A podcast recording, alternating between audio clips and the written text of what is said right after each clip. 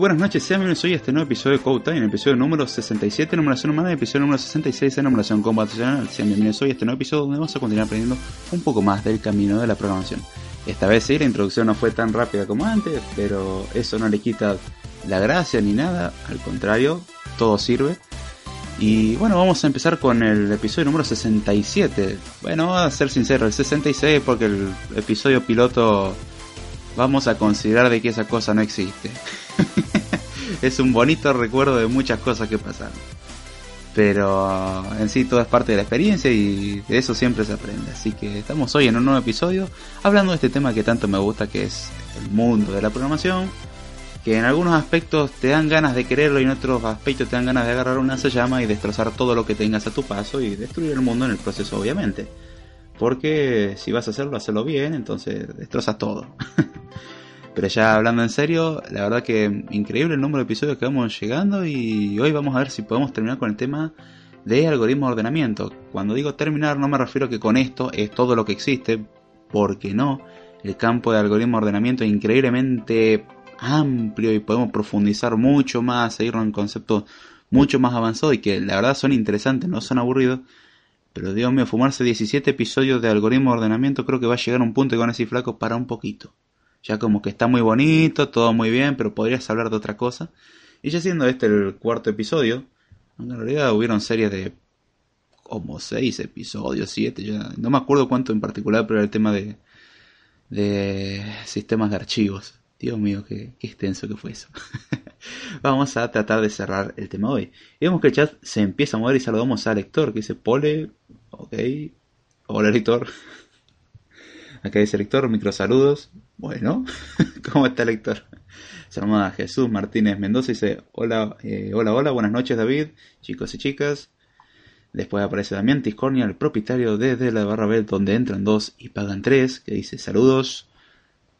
Pásense por la barra Belche, en serio. Se hablan de noticias de una manera bastante amena. Si no lo creen, escuchen el podcast del SOE y van a ver qué tan ameno se puede llevar la cosa. Se avisa que el sábado hay una cierta licencia para descontrol extra más de lo normal. Así que el chat se empieza a mover, es agradable acá, a ver. Dice Jesús Martínez, si existe el episodio cero, fue bastante bueno. Qué nervios. ni me lo diga. el secreto de ese episodio es quedarse en blanco tres segundos antes de hablar.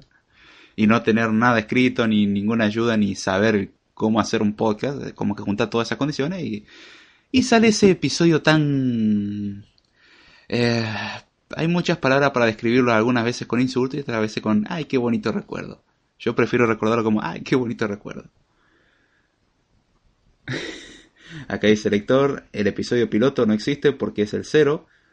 Sí, en computación aunque hay que considerar el aspecto de que justamente se empieza a contar desde el cero y en matemática incluso también. Entonces podemos decir que existe, pero vamos a ponerlo en un nivel un poco más bajo que el resto. Acá dice Jorge Romo, dice, llego tarde a la clase de programación brujería. No, no. De hecho, hasta por esa terminología correcta que utilizaste, te subo un punto. Llegate bien, Jorge. ¿Cómo va? ¿Todo bien, che? Saludamos acá a Raúl Enrique Vega Pizarro, dice saludos desde Lima, Perú. Hola Raúl, creo que esta es la primera vez que te veo en el chat, no lo recuerdo y sepan disculpar, mi memoria no es la mejor cosa que puede existir. Así que si es la primera vez que te veo acá en el chat, bienvenido. Si no es la primera vez, también bienvenido. Y espero que disfrutes del podcast, porque para eso estamos. Se escuchan algún ruido raro, qué sé yo, estoy tomando mate. Eh, como una buena forma de, de pasar un poquitito de frío que está haciendo, no es tanto, pero bueno, ya teniendo todos estos seis minutos y medio de introducción, vamos a terminar o tratar de terminar con los temas. Primero vamos a recordar qué fue lo que vimos, recomendación obviamente al, decir esto es escuchen los episodios anteriores si es que no los escucharon. Eso ayuda mucho a entender, no significa que si no lo escucharon no van a entender de esto. Es una ayuda, siempre es como un complemento. La idea es complementar todo eso. Aún así, se va a entender igual. Acá dice Raúl Enrique, así es, y estoy desde hoy mandando mensajes por Telegram interesado en los podcasts. Ah, bien, bien. Acá dice Jorge, irónico que el programador se quede sin memoria. No, no es tan irónico. Mientras que la máquina se quede sin memoria, está todo bien. Perdón, mientras que la máquina no se quede sin memoria, está todo bien. Si el programador se queda sin memoria, bueno, recurrimos a la máquina. Ahora si la máquina se quedó sin memoria, estamos en las manos. Eh, acá dice, es como un error en la Matrix. Dios mío. Eh, anteriormente lo que estuvimos haciendo referencia eran algoritmos simples o relativamente simples o clásicos, como el de inserción, selección y burbuja. El algoritmo eh, de búsqueda rápido, de búsqueda de ordenamiento rápido, el quicksort, justamente de ahí viene el nombre, desarrollado por Tony Hawk, no Tony Hawk. Por la duda hago la aclaración, se malentendió probablemente eso. Pero no, la idea es que eh, Tony Hawk tiene varios aportes a la ciencia de la computación. Fue un científico de la ciencia de la computación, valga redundancia, una vida bastante interesante. Eh, después también vimos el Merge Sort, un buen exponente de eh, los algoritmos Divide and Conquer, Divide Impera o Divide y Vencerás. tiene múltiples nombres, depende del idioma con el que lo querramos llamar, básicamente. Pero ahí donde está la parte curiosa, tenemos distintos algoritmos. Y uno diría, ¿y esos son todos? No, existen muchísimos más. Hay uno que voy a hacer mención porque es utilizado también. De hecho, para establecer un orden lexicográfico, también conocido para nosotros cuando hablamos con terminología alfabética, eh, un orden alfabético justamente. Un, ordenar las palabras en base al orden alfabético es también ordenarla lexicográficamente. El lexicográfico tiene un, ámbito un poco más amplio por ahí como concepto. Alfabético se restringe a letras. Alfanumérico, letras y números, y así podemos seguir, ¿no? Ahora bien, ¿cómo se llama este bonito algoritmo que pareciera no ser tan bonito en cuanto a su funcionamiento, aunque la verdad es relativamente simple? Cuando se ve un gráfico de cómo funciona el algoritmo puede marear bastante. Ahora, cuando se ve cómo funciona es bastante esclarecedor. El algoritmo es conocido como radix sort o ordenamiento radix y tiene distintas variantes como otros algoritmos que ya hemos mencionado, pero en este caso tiene dos variantes en particular. Vamos a nombrar primero la más conocida, que no significa que sea la más usada, pero es la forma con la que se la suele definir, básicamente.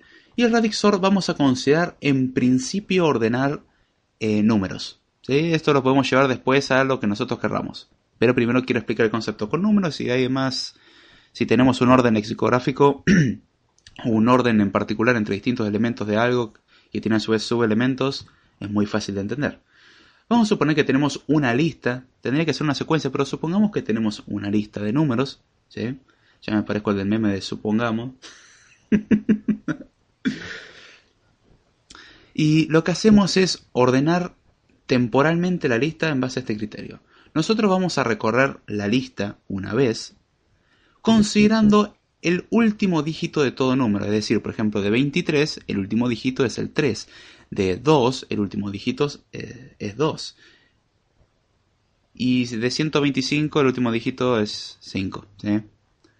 Entonces, lo que se hace con esa lista en particular es recorrerla y tener, por ejemplo, en el caso de los números, 10 eh, colas o 10 listas, si lo queremos ver así. ¿Para qué? Para almacenar en esas listas temporalmente los números en base a su último dígito. Es decir, el 123 va a ir a la cola o a la lista que tiene los números 3.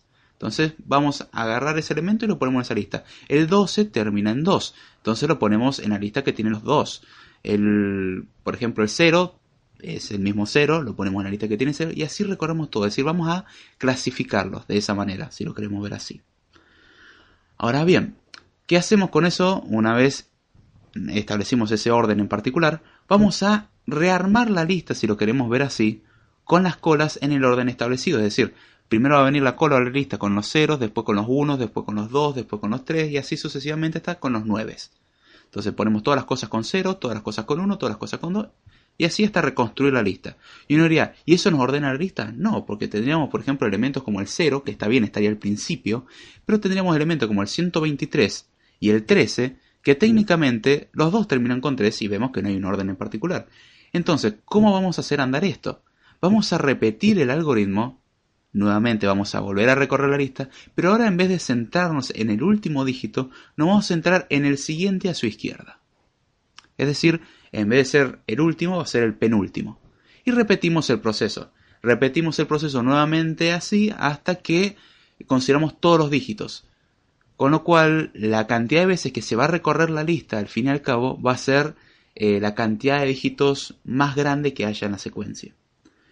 A ver, saludamos acá a Oscar, que se hace presente. Quería explicar primero el algoritmo y ahora paso a saludar a la gente. Dice, muy buena gente. Hola Oscar, ¿cómo estás? Espero que esté muy bien. Y espero que guste el podcast. Vamos a revolucionar el chat como el podcast pasado, David, y se ríe. Mira, por mí un gusto. El llegar al punto que diga que es ilegible el chat sería una locura. Sería divertido. Acá aparece y se hace presente Martín Barrazarre que dice buenas noches, hola Martín, ¿cómo estás? Espero que estés muy bien y la verdad un gusto verte acá en el chat. Hace tiempo que no te veía por el chat, pero la verdad que un gustazo tenerte por acá. Acá dice Jesús, seamos buenos con el podcast de hoy. Sean lo que ustedes se les cante ser. Si quieren volver loco el chat, háganlo. Me va a costar más leerlo, pero es un toque emocionante. También es como que Sabemos en el punto que no se puede leer nada, que ahí sí, es ilegible y no puedo hacer nada al respecto. Y tampoco es que vaya a hacer mucho a ese respecto. Pero de ahí en más, si quieren mover el chat, hablar, sugerir otro tema, como sucedió en el episodio anterior, me, me gustó mucho esa dinámica, justamente me gusta la participación porque el podcast no es solamente mío. Ya esta es una charla que tuve con Jesús una vez, eh, de que justamente la idea es generar una interacción y no solamente yo brindar contenido, sino que el chat aporte. Entonces, entre todos obtenemos algo, como una comunidad. Y la idea es no matarse en el proceso. Damián, ¿qué tal, Lord? Dios mío. Qué diversión que es esto, che. Qué lindo. Ahora bien, teniendo este algoritmo, si uno viera un gráfico, y digo viera un gráfico porque existen videos en YouTube que demuestran cómo funciona cada algoritmo de una manera gráfica, no explican su funcionamiento, sino que dicen, bueno, el insertion sort, suponiendo que tenemos esta secuencia, hace este trabajo. El selection hace este trabajo. Y así, y si uno ve el radix sort, no es del todo claro lo que está haciendo. No es, no es tan intuitivo. El merge sort lo podemos deducir, el bubble sort lo podemos deducir, el selection lo podemos deducir, el quick sort lo podemos deducir, pero este sí que es bastante difícil de entender visualmente. Obviamente no es obligatorio tener ese panorama, simplemente es entender cómo funciona. Acá dice que acabamos aprendiendo. Qué buena forma de decir que aburrí. Eh, perdón, no, no dije nada. Sigamos con el podcast. Pero mm, hay otras variantes de este algoritmo, por ejemplo, que contemplan, en vez del último dígito al principio, el primer dígito o el dígito más significativo. Si alguien de los que están chat está siguiendo el curso, mini curso, serie de tutoriales, serie de videos, ya no sé ni cómo llamarlo, es como ustedes lo quieren llamar es un conjunto de videos explicando una temática en particular, eh, que es sobre la representación computacional de datos. Se habla sobre los distintos sistemas de conversión, hablamos del sistema binario, cómo convertirlos. De hecho, spoiler, mañana se sube un nuevo episodio. El tema puede que a algunos les interese, otros que no, obviamente. La idea es hablar de la aritmética del sistema binario. Van a aprender a sumar, restar, multiplicar y dividir en binario. Divertidísimo se van a dar cuenta que hay muchas similitudes con el sistema decimal, de hecho, y van a entender el por qué funcionan así algunas operaciones. Volviendo al tema de hoy, si estuvieron viendo ese curso, una de las cosas que se hizo mención es hablar de, por ejemplo, bits más significativos y menos significativos. En el caso de un número tenemos dígitos que son más y menos significativos. El número 10, el menos significativo es el 0 y el número 1 es el más significativo, es decir, lo que está a la izquierda o lo que está a la derecha. Establecemos un orden en base a su ubicación, básicamente. Ahora, el radix sort hasta ahora está considerando tirarse siempre lo más a lo menos significativo posible. Pero otra aproximación posible es eh, tirarse hacia lo más significativo posible. Entonces vamos a empezar a ordenar desde el dígito más grande. Por ejemplo, eh, esto sería útil para ordenar eh, alfabéticamente una secuencia de palabras. Hasta ahora yo lo definí en base a números, pero ¿cómo ordenaríamos palabras? Y bueno, en vez de tener dígitos tendríamos caracteres y cada carácter, por ejemplo, en, nuestro sistema alfabético, tiene un orden. La A va antes que la B, que va antes que la C, que va antes que la D, y así podemos seguir. Y ahí podemos establecer un orden. Entonces, en base a ese criterio, a ese orden, y considerando que cada elemento de una palabra es un carácter, podemos hacer un ordenamiento. Podemos hacer el ordenamiento a la inversa, ¿sí? como lo hacíamos hasta ahora, o el ordenamiento en base al primer carácter más a la izquierda o la primera letra si lo queremos ver. Entonces podemos ir ordenando las secuencias de esta manera hasta tener todo ordenadito alfabéticamente. De otra forma también vamos a obtener algo alfabéticamente, pero hay ciertas peculiaridades a tener en cuenta. Acá dice Jesús Martínez, vamos a aprender a ganar los retos de Facebook. De hecho, eh, es muy curioso, no solamente son de Facebook. Eh, hay muchos videos, incluso hay, un video en particular, sale un cachete tema, em, que hace mención sobre si estamos atados a una manera de pensar, de que también llega al punto de la conspiración, eso. Pero justamente muchas veces nos atamos a ciertas restricciones que no se imponen. Y no estoy hablando de ningún sistema de control mundial, sino que uno cuando piensa algo, vamos a ordenar una lista, uno supone que para ordenar tiene que tener elementos un cierto orden, que hasta ahí vamos bien. Ahora, hay ciertas cosas o ciertos problemas a resolver que requieren de mm, tener un panorama un poco más amplio o un cierto nivel de abstracción. En eso la programación y la matemática brindan un buen apoyo, ya que muchas veces no se ve el problema tan específico, sino que se trata de dar un panorama más general, y muchas veces justamente eso permite dar múltiples resoluciones para algo que pareciera tener una. Es como cuando tenemos una cuenta o una ecuación, generalmente se nos enseña a resolverlo de una forma. Ahora, técnicamente esa ecuación tiene infinitas formas de resolverse. Infinito numerable creo que era la cantidad exacta del F0. Era equivalente al F0 la cantidad. Entonces, ¿cuál de esas infinitas utilizamos? Generalmente utilizamos la misma, es un estándar que establecemos, pero aún así, en programación, por ejemplo, cómo escribir un código que haga algo, si uno ve el código que escribe alguien que recién está empezando y alguien que ya tiene tiempo de experiencia y un intermedio, y aunque sean dos personas con experiencia, con la misma cantidad de años estudiando en el mismo lugar, pueden tener una forma totalmente diferente de hacerlo. Y la resolución, ambas son válidas. Hay que ver obviamente eso, pero generalmente suponemos que son válidas. Son diferentes. Entonces tenemos esa consideración y ahí es donde está la parte interesante. Por eso hago mención a los desafíos de Facebook, porque es la forma más simple de llamar la atención. Como, eh, yo uso Facebook también, entonces lo entiendo. es una forma de hacer mención. A ver, dice lector, hace falta un algoritmo de ordenamiento en Spreaker que vaya ordenando los mensajes del chat en orden de conversación y crea un índice y una prioridad. sí, pues ya está hablando de cola de prioridad, lector. me, me agrada el concepto. Pero no sé si, si sería fácil de leer o, de llevar un seguimiento de eso. Se puede llegar a una cosa interesante al respecto. Es bastante interesante la propuesta. Dudo que se implemente algún día, pero tener cola de prioridad sería un concepto curioso. Acá dice Martín, el dígito más significativo es... Voy a decirlo como el dedo del medio. No es tan explícito. Y guiñalo. Está bien. Sí, técnicamente el más significativo de una mano es ese. Expresa demasiado. Es, está bien. En el orden de los dedos de la mano puedes establecer ese orden tiene una utilidad impresionante. Es un poder de expresión fantástico. Dios mío, ya pasamos 20 minutos el podcast, qué rápido.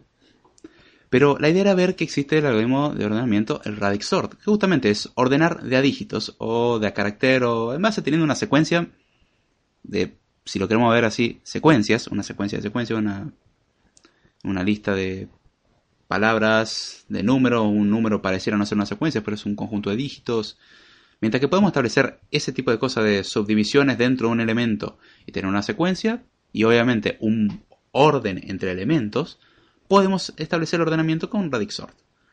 Ahora bien, vamos a hacer mención de ese hermoso algoritmo que creo que ya hace un montón de semanas que dije que existía, que me encantaba por su inutilidad, que en realidad es bastante inútil si vamos al caso, pero me, gusta considerarlo como un algoritmo divertido. El ver el gráfico del algoritmo es una diversión más que nada porque la mayoría de los videos que ponen ese algoritmo de ordenamiento no lo ponen con el sonido del orden que se va estableciendo. Si no saben de lo que estoy hablando les voy a pasar después el video, lo voy a compartir en Twitter. Em, sino que utilizan una música totalmente ridícula de fondo.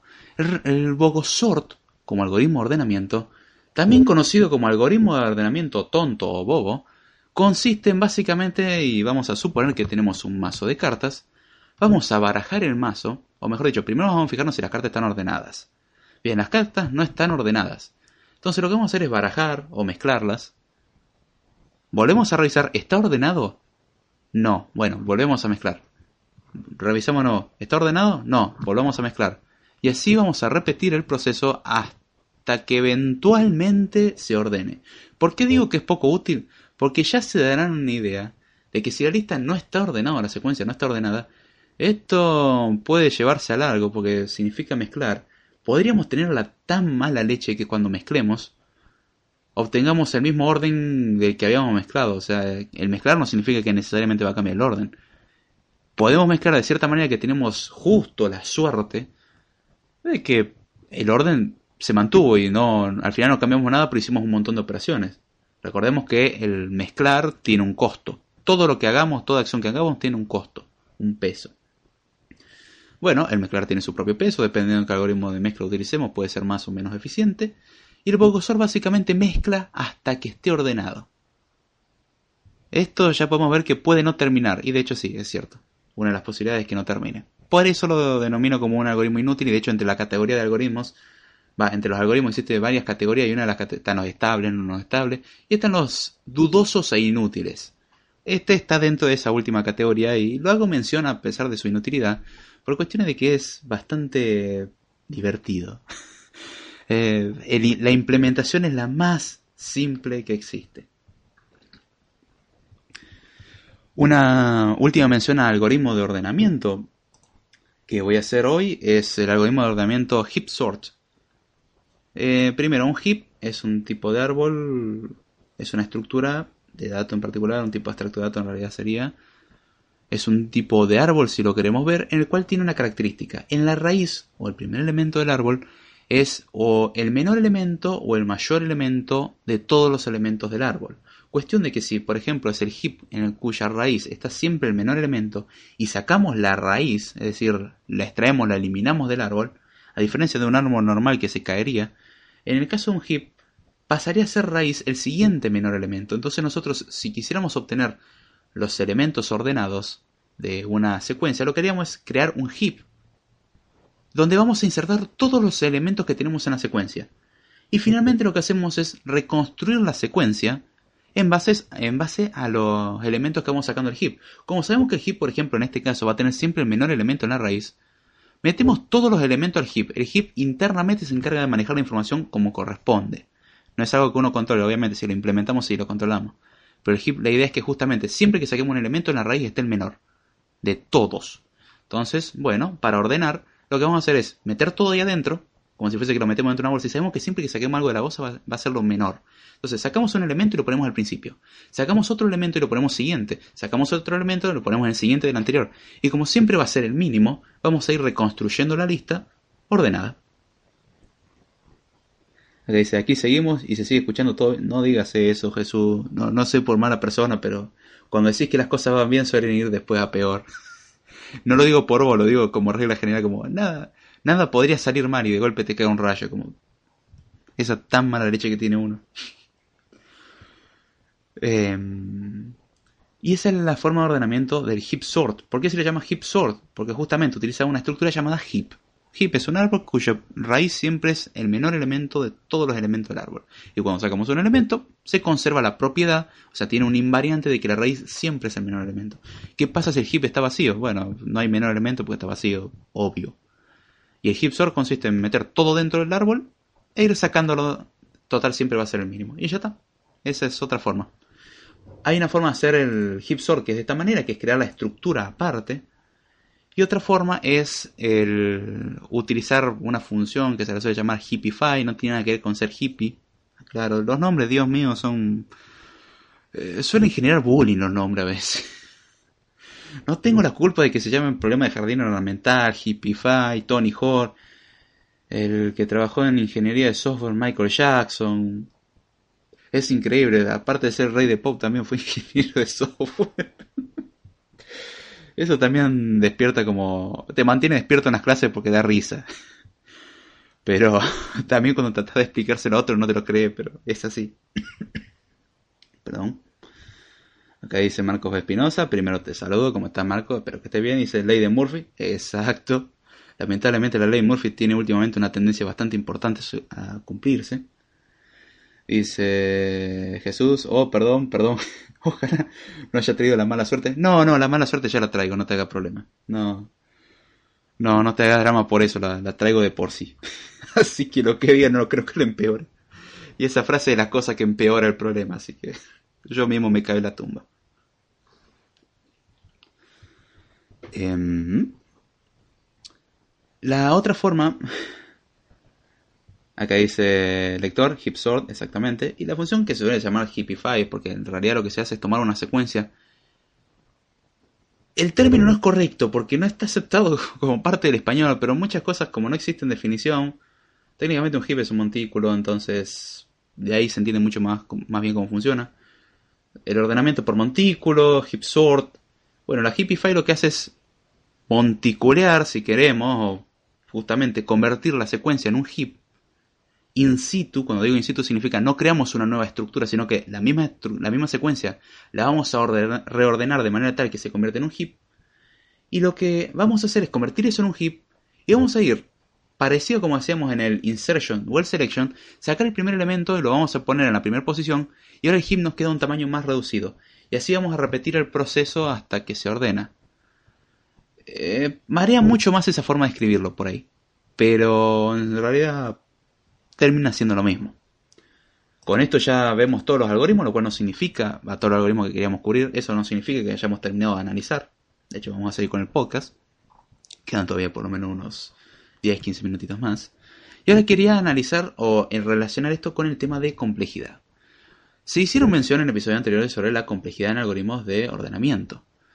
Ahora bien, ¿para qué nos servía la complejidad? Vamos a analizar la complejidad de estos algoritmos. Vamos a arrancar por el bubble sort o el algoritmo de ordenamiento por burbuja. Vamos a considerar el menor de los casos, eh, perdón, el mejor de los casos, el caso promedio, el peor de los casos, cuánta memoria ocupa, eh, ocupa, Dios mío, ocupa, cuánta memoria ocupa y si es estable o no.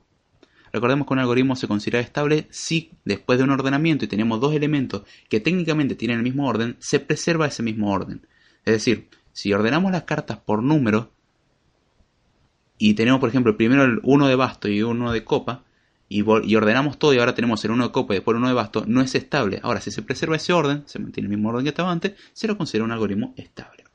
El algoritmo de burbuja, en el mejor de los casos, como hace simplemente la comprobación de que está ordenado o recorre una vez la lista, o la secuencia, en el mejor de los casos tiene complejidad n, lo cual significa de que recorremos una vez y fin.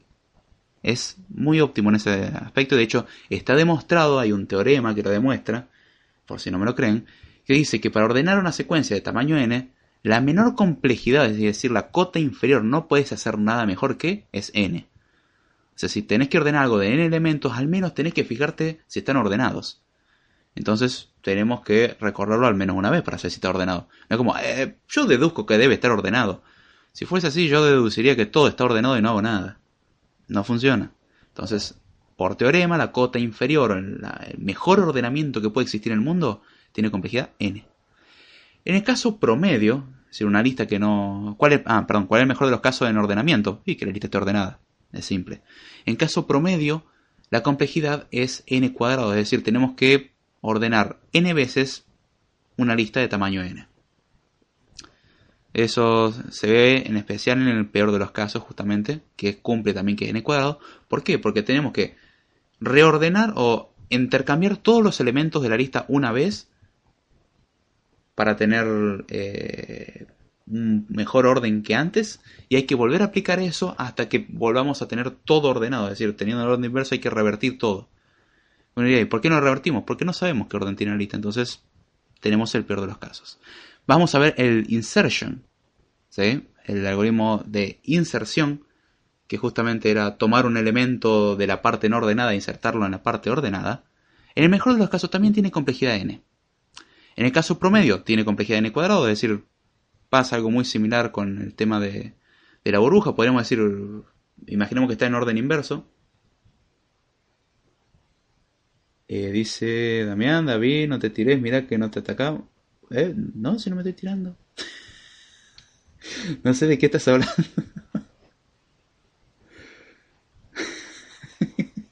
¿De qué estar hablando de mí? No tengo ni idea.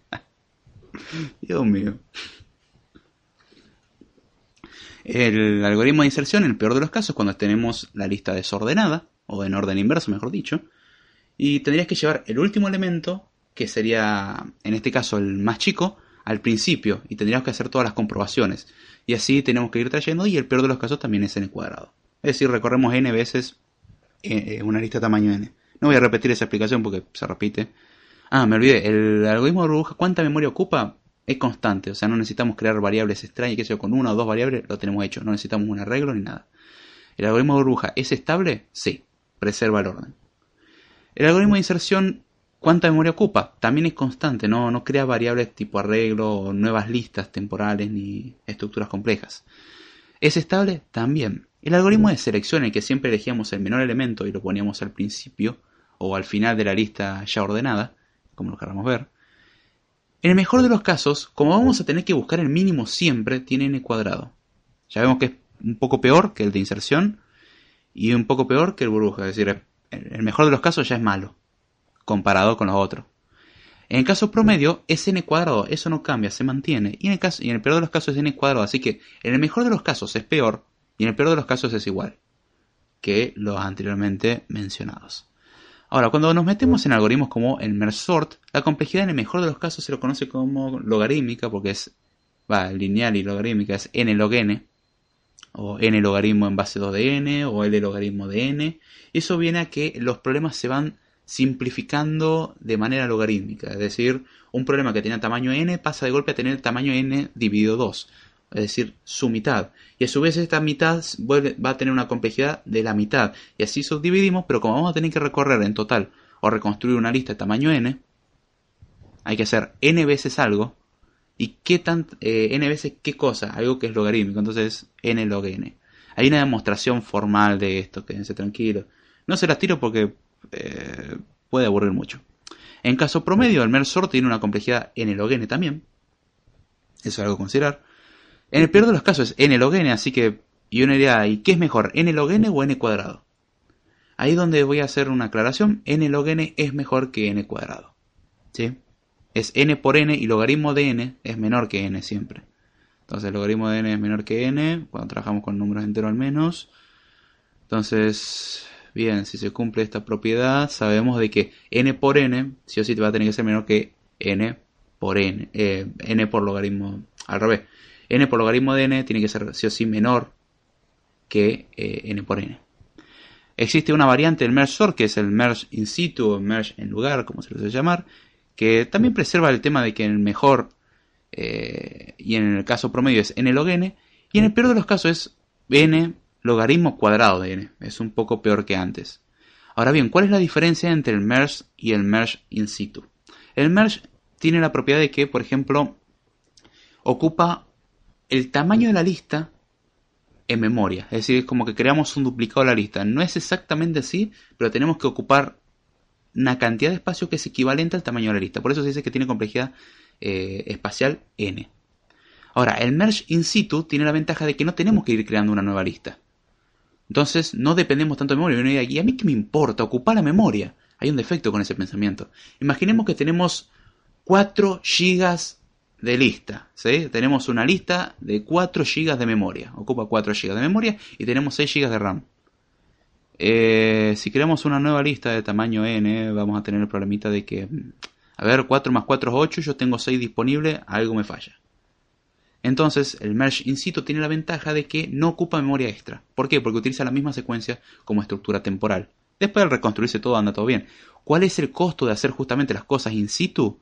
Es que va a ser un poco eh, más trabajoso, o mejor dicho, va a ser un poco más trabajo el algoritmo.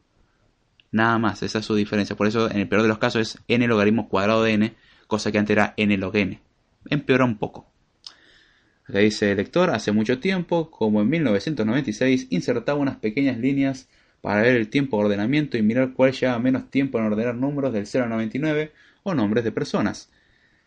Eh, en una CD64, bien. Cuando tenés un código depurado y lo guardas con su rutina fiable al 100%. sí, de hecho el Quicksort tiene una peculiaridad que lo puedes paralizar, pero paralizar lo demás, es decir, usar más núcleo de lo que deberías, es contraproducente. Es un dato curioso, lo vamos a ver más adelante. Eh, vamos a ver, teníamos el mesh, el quicksort, como dividía el programa, el problema a la mitad y a su dividía a la mitad y así sucesivamente particionaba, básicamente es un divide and conquer, se puede demostrar que en el mejor de los casos es n logaritmo de n, en el caso promedio es n logaritmo de n, en el peor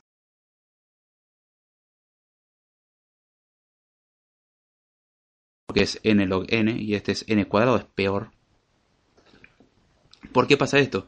Recordemos de que si escogíamos mal el pivot o la arista estaba de cierta manera, eh, y que ordenar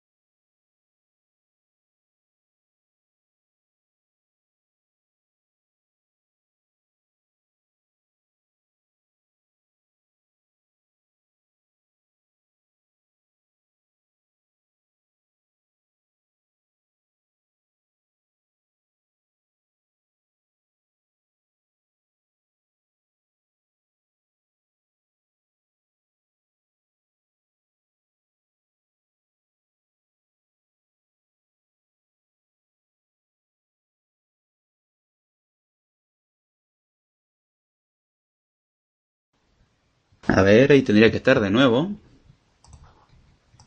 Ahí.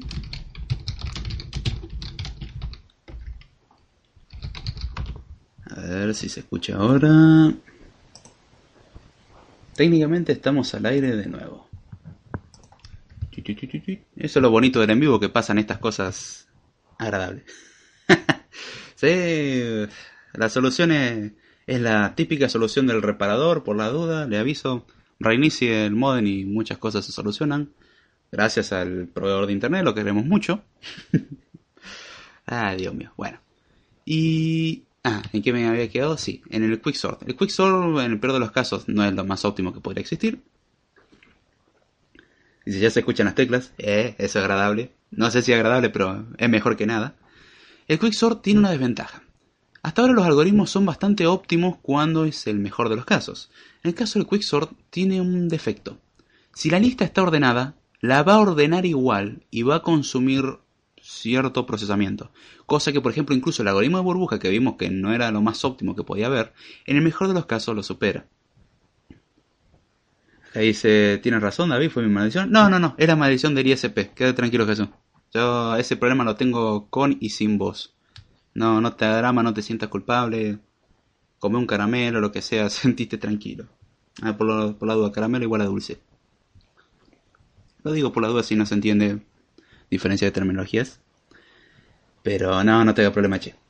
Y ya con esto vamos cerrando el episodio de hoy. Tenemos algoritmos con... Ah, voy a leer la complejidad del Bogosor nomás por, por morbo. El Bogosor tiene una peculiaridad muy linda. En el mejor de los casos, la complejidad es n. Es decir, es óptimo. En el caso promedio, la complejidad es n por n factorial. Si alguien tiene idea de notación matemática y algo de cálculo, sabe de que n por n factorial es un número abismal y es un caso promedio. ¿Y cuál es el peor de los casos? Eh, bueno, es infinita la complejidad, no, no termina nunca. Acá dice, estoy comiendo pie, pastel. Ah, perfecto, bien, bien. Cumpliste con el, con eh, la orden, está perfecto, me alegro. Disfrutar y buen provecho. Acá dice Damián, Arnett, LPM, que lo pari, no entiendo. No, yo jamás diría algo así. Yo diría algo peor. Pero bueno, espero que haya gustado el podcast. Suelen pasar esos gajes del en vivo de que se entrecorta, hay ruidos. No tiene edición esto, es simplemente en vivo y que salga lo que tenga que salir. Por ejemplo, yo tomando mate. Pero la verdad se agradece que estén en el vivo, a los escuchan también diferido. Obviamente se les agradece. Entre todos construimos lo que es el podcast de Code Time, el proyecto de Code Time. Eh, el proyecto no es mío, sino que es de todos. Obviamente, yo por ahí tengo una participación más amplia porque soy el que lo larga al aire, pero aún así eh, tiene una, una, buena participación de, la gente, de los escuchas, de los que están en los videos, de los comentarios, eso se agradece muchísimo y aprendo muchísimo de eso.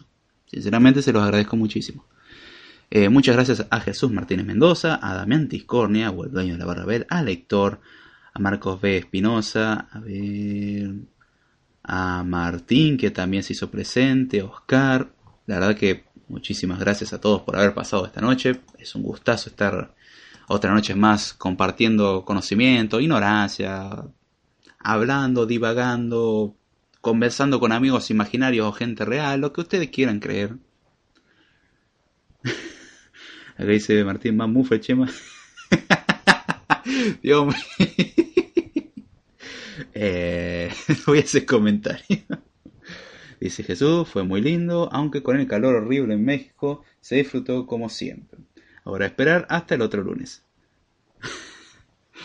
La verdad que por lo menos yo disfruto haciendo esto y ya les aviso que mañana va a estar subido un nuevo episodio del curso de representación computacional de datos en YouTube tema, ya lo aclaro, es aritmética en binario. Van a aprender a cómo hacer operaciones en binario y con eso pueden presumir. Incluso pueden ir al baile y decir, mira, yo sé sumar en binario y, y les juro que se van a ganar a todas las mujeres, hombres o lo que ustedes quieran. Se van a ganar algo de esas personas, probablemente odio, desprecio, asco o no sé, algo se van a ganar, eso quédense tranquilos, no lo van a dejar indiferente. Si me quieren seguir, pueden hacerlo vía Twitter en arroba Jordana, vía correo electrónico davidjordana.com. Los lunes a las 11 de la noche, hora argentina, hacemos el podcast de Code Time. Tenemos un canal de YouTube que es David Jordana. Y la verdad que les agradezco a todos. Ah, y escribo para bandai.com. Si quieren ser eh, escritores para Bandai o editores, pasen, no hay ningún problema. Bienvenidos son. Mándenos una muestra de lo que escriben. No vale copy-paste porque eso ya lo podríamos hacer nosotros. Ahora bien, una, un agradecimiento final a todos los que escuchan, incluso que están en YouTube. Yo no, nunca esperé que algo que no fuese de habla hispana tuviese, o en comunidades que no se fuesen de habla hispana, tuviese influencia y me estoy encontrando una sorpresa. Por ejemplo, el curso de Swift tiene influencia con eh, un muchacho que por lo menos agradece por los videos que hice el curso de Swift. El muchacho es de Brasil, probablemente. Lo educo porque habla en portugués. Y la verdad que me sorprende de que se consuma el contenido incluso en otros idiomas y la verdad que se agradece muchísimo. Así que con esto me despido y será hasta la próxima. Y error. Buenas noches.